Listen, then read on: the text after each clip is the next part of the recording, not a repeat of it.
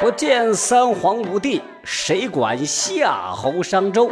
九色财气皆虚无，功名利禄一抛土。哗啦啦，大厦将倾终将倾，我等百姓挑灯费油看春秋。文台长啊，就是我啊，平时比较闲，因为我呢武不如秦皇汉武，文不及唐宗宋祖，不会啦啦啦，不会蹦擦擦，不喜欢不三不四的虚假应酬，说不了不痛不痒的恭维话，还是觉得呀。哎，就是用自己这个方式跟大家说话，这舒服。各位啊，我的专辑《史真相》，哎，起这个名儿可跟翔没什么关系啊。说说你在历史课本里听不到的好故事。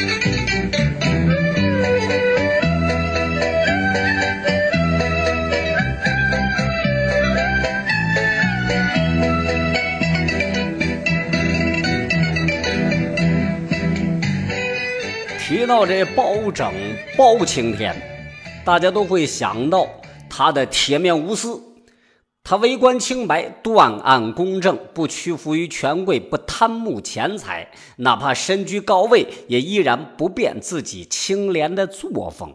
一时清白容易啊，一世清白却很难。正是他这样始终如一的行为，才让他备受百姓们的爱戴，更在中国数千年的历史上留下他的鼎鼎大名。哪个剧种没有他的戏呀？可就是这样一位清官好官，在死后却是遭遇到了他人的报复。怎么回事呢？这事情啊，还得从一九七二年说起。那是一个平静的早晨。当时的一位考古学家吴兴汉，他来到了合肥的市郊进行考古考察，希望啊能在这座历史名城附近发现些什么。在途中，他路过了一个泥坎儿，结合四周的地形来看，这个黄泥坎显得特别奇怪呀，因为就这一片平平的地上就突出这么一啊一个坎儿来。那作为考古学家，他是非常敏感的。吴兴汉独特的嗅觉告诉他，这里极有可能有些好玩意儿。于是呀，他决定上前看一看，是一探究竟。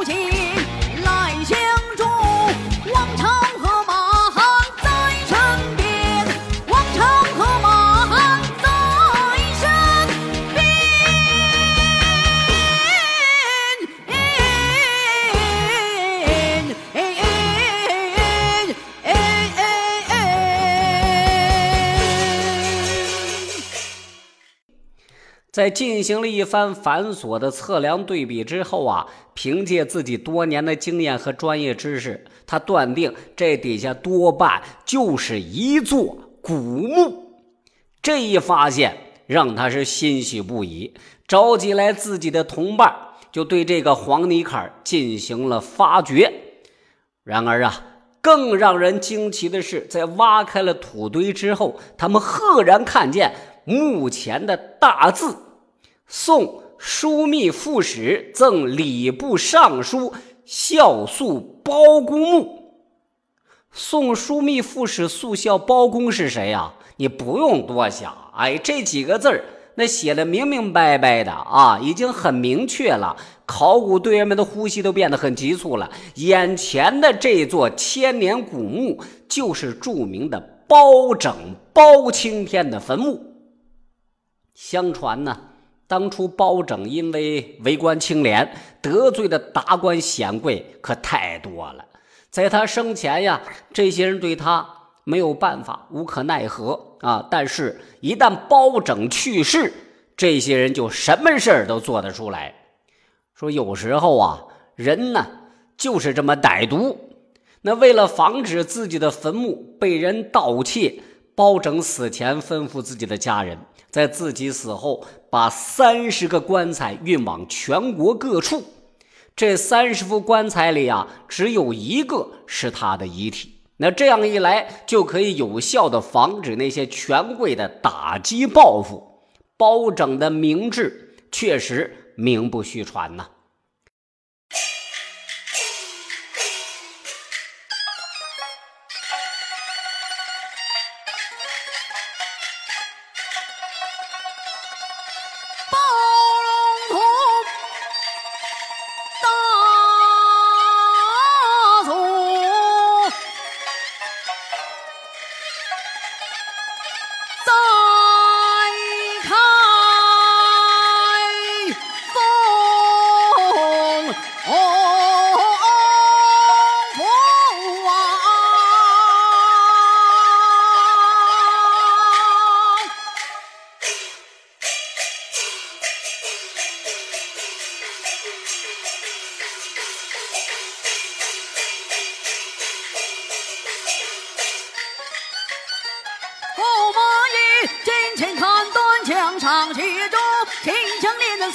二岁也闯个当朝驸马郎，秦军王啊，庙火上啊，回魂男儿赵东闯个杀气，灭死两心，三个逼死汉气，在庙堂强壮之夜啊，只在那夜的大堂上，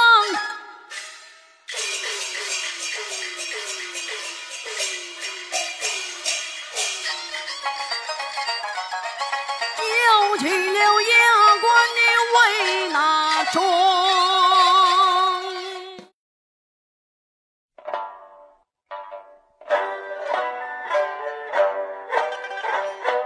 见三皇五帝，谁管夏侯商周？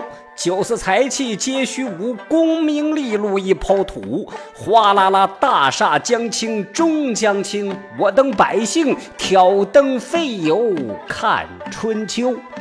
文台长啊，就是我啊。平时比较闲，因为我呢武不如秦皇汉武，文不及唐宗宋祖，不会啦啦啦，不会蹦擦擦，不喜欢不三不四的虚假应酬，说不了不痛不痒的恭维话，还是觉得呀，哎，就是用自己这个方式跟大家说话，这舒服。各位啊，我的专辑《史真相》，哎，起这个名可跟翔没什么关系啊，说说你在历史课本里。听不到的好故事，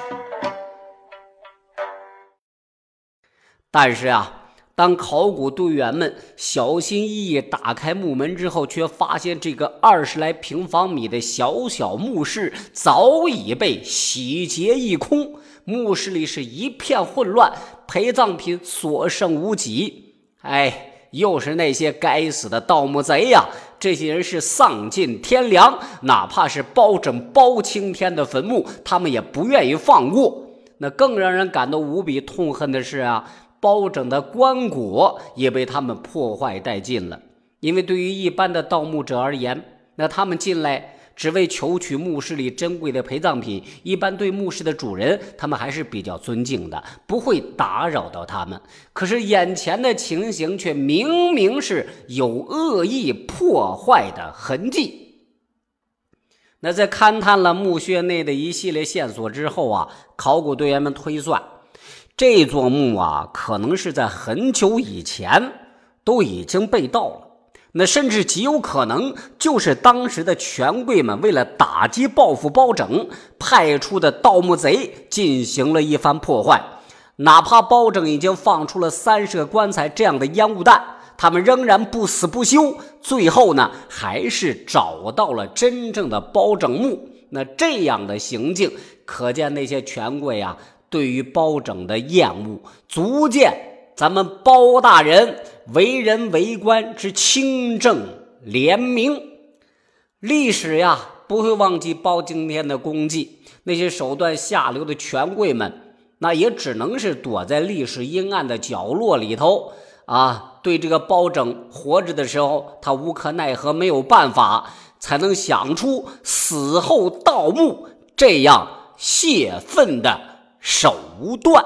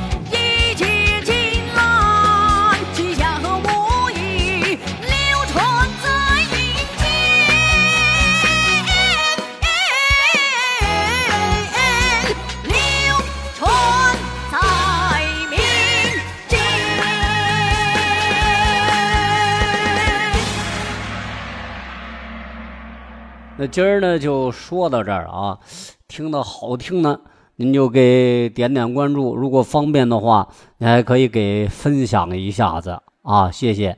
那欢迎下期继续再收听文台长给你们说说这是真相。